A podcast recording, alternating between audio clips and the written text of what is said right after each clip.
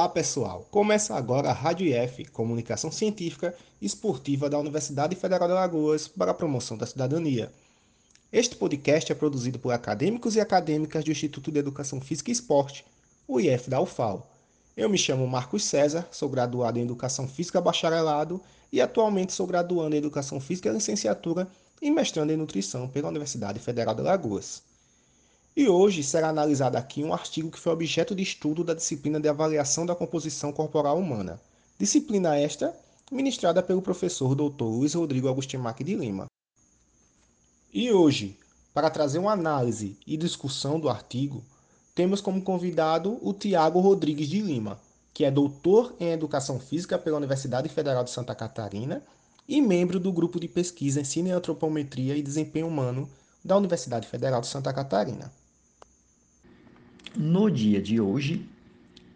eu irei adicionar, complementar algumas informações ao estudo de revisão intitulado Effect of Exercise Training on Weight Loss, Body Composition Changes, and Weight Maintenance in Adults with Overweight or Obesity, an overview of 12 systematic reviews and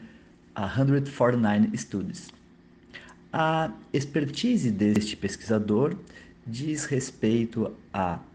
investigação de desfechos cardiometabólicos e na relação com o exercício físico. Bom, se faz necessário destacar já na introdução o fato que certa sobre o efeito da atividade física mais especificamente intervenções baseadas em exercício, em exercício físico, na perda de peso, mudanças na composição corporal em indivíduos com sobrepeso ou obesidade, e se o exercício físico após a perda de peso pode contribuir para o reganho do peso entre indivíduos com tal condição de saúde, sobrepeso ou obesidade.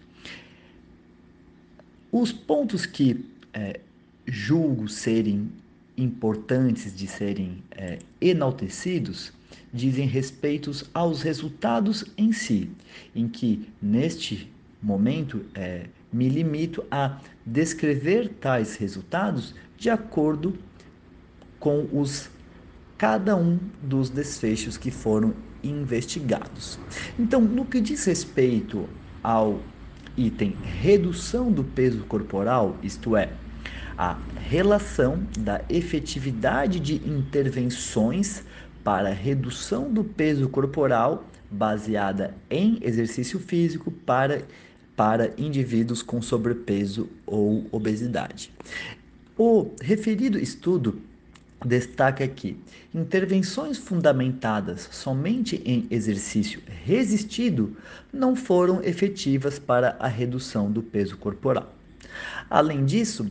as intervenções baseadas em exercícios aeróbios são sugeridas quando o objetivo for a perda de peso em indivíduos com sobrepeso e obesidade. Adicionalmente,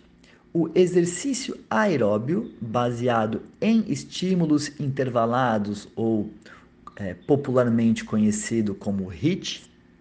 ou aqueles exercícios realizados de forma contínua em moderada intensidade, foram efetivos para a redução do peso corporal. Mas neste ponto em específico, se faz, se faz necessário ressaltar que nenhuma evidência decorrente do efeito do HIT em população com grau de obesidade com um IMC acima de 35 foi verificado. Isto é, ainda que resultados descritos da literatura indiquem ou direcionem que o HIT pode ser uma estratégia interessante no que diz respeito à redução do peso em indivíduos com obesidade elevada, é necessário destacar que não existem evidências da efetividade do exercício, mais especificamente do HIIT, nessa população com grande grau de obesidade. E aqui algo deve ser é, destacado que diz respeito que para indivíduos com um elevado grau de, de obesidade, alguns estudos adicionais ressaltam que o fato desses exercícios serem realizados de forma máxima ou próxima da máxima ou de acordo com alguns protocolos até de forma supramáxima, estes estímulos muitas vezes são, não são é, realizados de forma não são bem aceitos por essa população com sobrepeso ou obesidade que relata dificuldades na realização dessas atividades. No que diz respeito ao tecido adiposo visceral, destaca-se que tais resultados foram obtidos por meio de exames de imagem e, e eles identificaram a efetividade de intervenções baseados em exercício aeróbio e ou exercício aeróbio e exercícios resistidos na redução do tecido adiposo visceral. Ou seja, tanto aquelas intervenções que tiveram foram fundamentadas em exercício aeróbio ou exercício aeróbio mais exercício de força foram efetivas nessa redução do tecido adiposo visceral. Adicionalmente, intervenções baseadas exclusivamente em exercício resistido não mostraram efetividade, não se mostraram serem efetivas na redução do tecido adiposo visceral. Ainda, as evidências su, é, sumarizadas nessa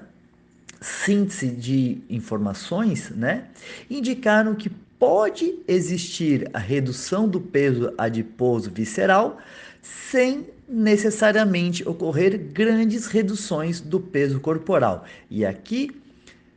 cabe um destaque que mesmo em indivíduos que não tiveram grande redução do peso corporal, e aqui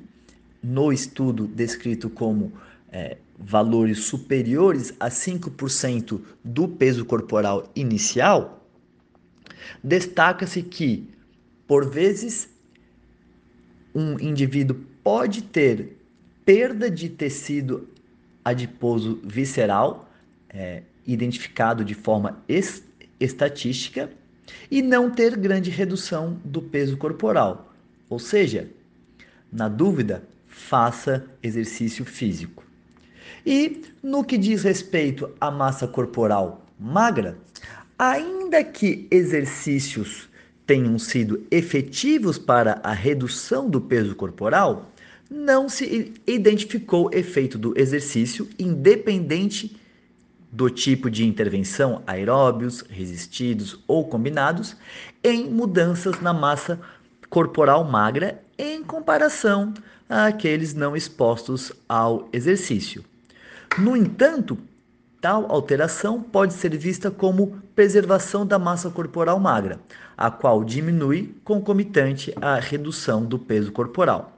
Desta forma, o exercício físico, principalmente aqueles baseados em exercício de força resistidos, seriam melhor sugeridos quando o objetivo for a manutenção ou menor perda de massa corporal magra, quando o objetivo da intervenção for a perda de peso, nesse caso, em indivíduos com sobrepeso e obesidade, foco da revisão. E, por fim, o último dos tópicos que eu vejo como ser é, necessários ou importantes de serem enaltecidos ou destacados desse grande estudo de revisão diz respeito a, ao exercício físico como ferramenta a ser utilizada na manutenção do peso após esta perda de peso, ou seja, de que forma o exercício físico pode ser utilizado como estratégia para que aqueles indivíduos que perderam peso possam manter esse baixo peso. Em que a síntese dessas informações direcionou é, para que é, se verificou que uma ausência de efetividade do exercício físico como estratégia voltada à manutenção do peso, à perda do peso, em que a justificativa, talvez, para que o, o exercício físico não seja, é, não tenha sido identificado como uma boa estratégia para a manutenção da perda de peso parece estar muito mais atrelada à ausência de aderência em prática de exercício físico por parte dos indivíduos do que em respeito à, efetividade da atividade física no reganho de peso em si. Ou seja, mais uma vez, na dúvida, o exercício físico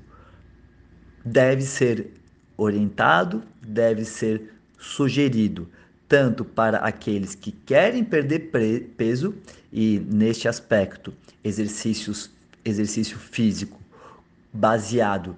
em atividades aeróbias e ou atividades aeróbias mais exercício de força, sintetizando que quando este objetivo for a perda de peso, estratégias baseadas em exercícios resistidos podem não ser tão efetivas quanto aquelas baseadas essencialmente em exercícios aeróbios. E se o objetivo for a manutenção do peso ou manutenção da massa magra, talvez estratégias em que se utilize ambos tanto exercício aeróbio quanto exercício resistido podem ser melhor efetivas. Desde já, agradeço o convite ao professor Luiz Rodrigo Augustemac de Lima e um grande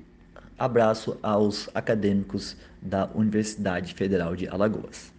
E este foi mais um episódio da Rádio IF, Comunicação Científica e Esportiva da Universidade Federal de Alagoas.